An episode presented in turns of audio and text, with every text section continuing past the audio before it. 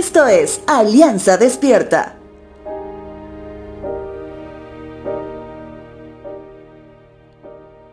En el Antiguo Testamento, dentro del libro del profeta Ezequiel, Dios se dirige a él haciéndole notar que es un centinela.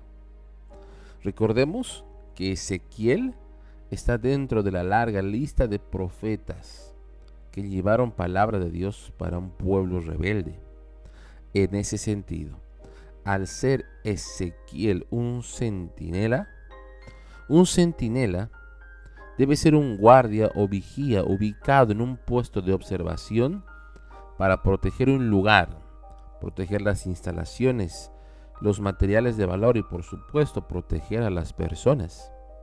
Eso quiere decir que la labor de Ezequiel no es solamente llevar palabra de Dios, sino de salvaguardar la vida espiritual a quienes fue enviado salvaguardar la vida espiritual de los suyos y por supuesto salvaguardar la vida espiritual de él mismo. Libro de Ezequiel capítulo 33 versos 10 y 11 dice lo siguiente. Hijo de hombre, da este mensaje al pueblo de Israel. Ustedes dicen, nuestros pecados son una carga pesada. Nos consumimos poco a poco ¿cómo sobreviviremos? Tan cierto como yo vivo, dice el Señor soberano, no me complace la muerte de los perversos. Solo quiero que se aparten de su conducta perversa para que vivan.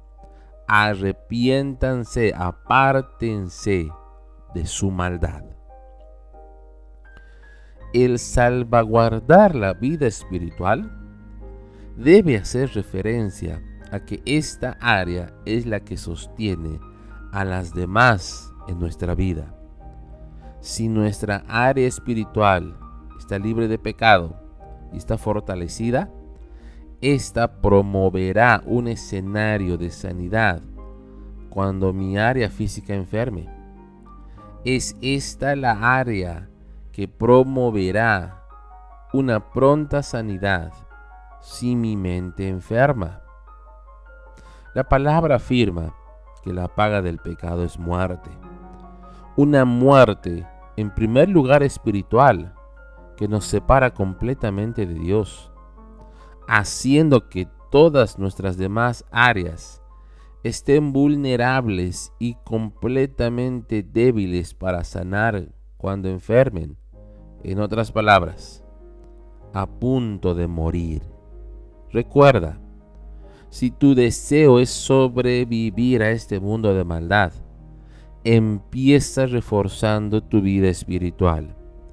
Conviértete en un centinela que cuida diligentemente su vida espiritual, la de los suyos y también la de su iglesia a la que Dios le ha llamado.